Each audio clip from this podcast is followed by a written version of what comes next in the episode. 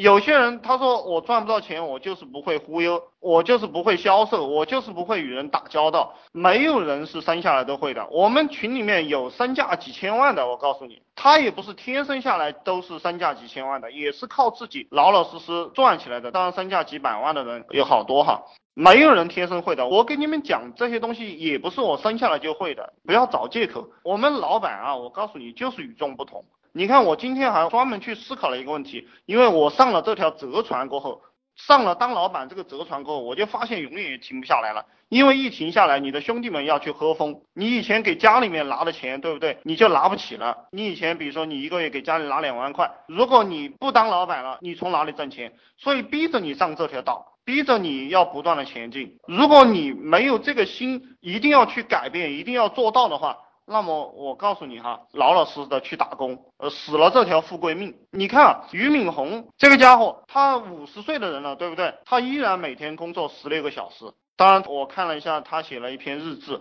也是每天早上会起来跑一千米，然后就拼命的在工作，中午只吃只吃一个盒饭。如果你找他谈事情的话，你就是跟他一起吃盒饭，懂吗？你去练习吧，没有什么东西不是靠练习出来的。你不要想到可以很简单的就发财了。我在外面给大家讲可以很简单的就发财了，这个实际上很简单发财是靠你大量思考，有大量的思维能力。一辈子都在努力的基础上，当然你可以不干体力活。比如说，我们讲这个二战，二战可以说是爱因斯坦用两颗原子弹结束了的。那你不能说爱因斯坦没有拼命，呃，没有努力，他那么轻松就造出来原子弹就搞定了。他是从小时候一直在思考。所以说，我们走的是两个方向。你不要讲什么东西是忽悠。忽悠它是一种能力，你懂吗？我们中国古代这个张仪、苏秦，这个纵横家，还有包括孔夫子这些人，你怎么能认为他是忽悠呢？他出一个策略就能把这个事情搞定。比如说我讲这个刘邦被这个匈奴人围了，对不对？要刘邦的小命了，陈平就给刘邦献了一个计。刘邦几十万大军打不过陈平，一个计策就搞定了。陈平就把汉朝的美女画了很多图画，然后派使者送给这个匈奴人的这个老大的老婆。说你们老大要把刘邦干掉，就是为了抢这些女人，你看着办吧。那个匈奴的那个王的那个女人一听，哦，原来大王把刘邦干掉就是要抢这么多女人，这么多女人抢过来过后，我就没得玩了。所以他就在这个匈奴的老大面前讲，不要去杀刘邦了，大家都是皇帝，懂吗？而且这个是绝杀，没有任何出路，就一定会向这个方向发展的，这个叫忽悠吗？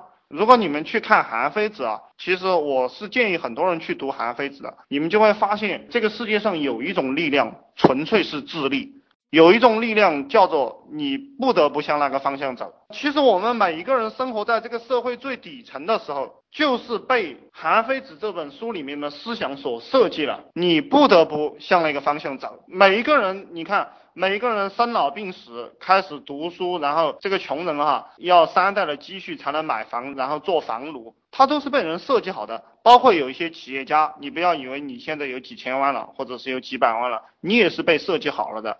只有极少数人才能逃脱这个被设计的命运。我们还要被别人培训是什么意思啊？你讲话具体一点哈。如果你想做培训这样的项目的话，其实你不需要再去被别人培训的，你可以直接去培训别人。实际上，我们往佛教的深层次去挖，你就会发现每个人的观点都不一样。就是你认为别人比你高明，实际上别人并没有你高明。这个就涉及到意识形态的洗脑了。你不断的去给他讲一些没用的东西，他会认为没用的东西变得有用。如果你们领略了这一点，你们就知道赚钱就是非常容易的。而且我曾经给大家讲过，钱就是一个。概念就是在别人银行账户上的一个概念，实际上在他脑袋里也是一个概念。你通过不断的、不断的洗脑，你就可以把他的钱给洗出来。当然，你像苹果手机啊，这些是通过实物在洗脑。呃，我们这个世界上还有很多软的东西，其实我们这个社会大部分人是被这个软的东西所控制着的。你们不在意的东西，比如说电视剧啊，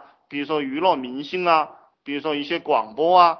包括你们看这个网站，它下面的一些评论，实际上很多人是被这些东西所控制着的。当你跳出这个框架过后，你就可以控制别人了。当你深刻的明白了这一点过后，你就知道赚钱就是收别人的钱。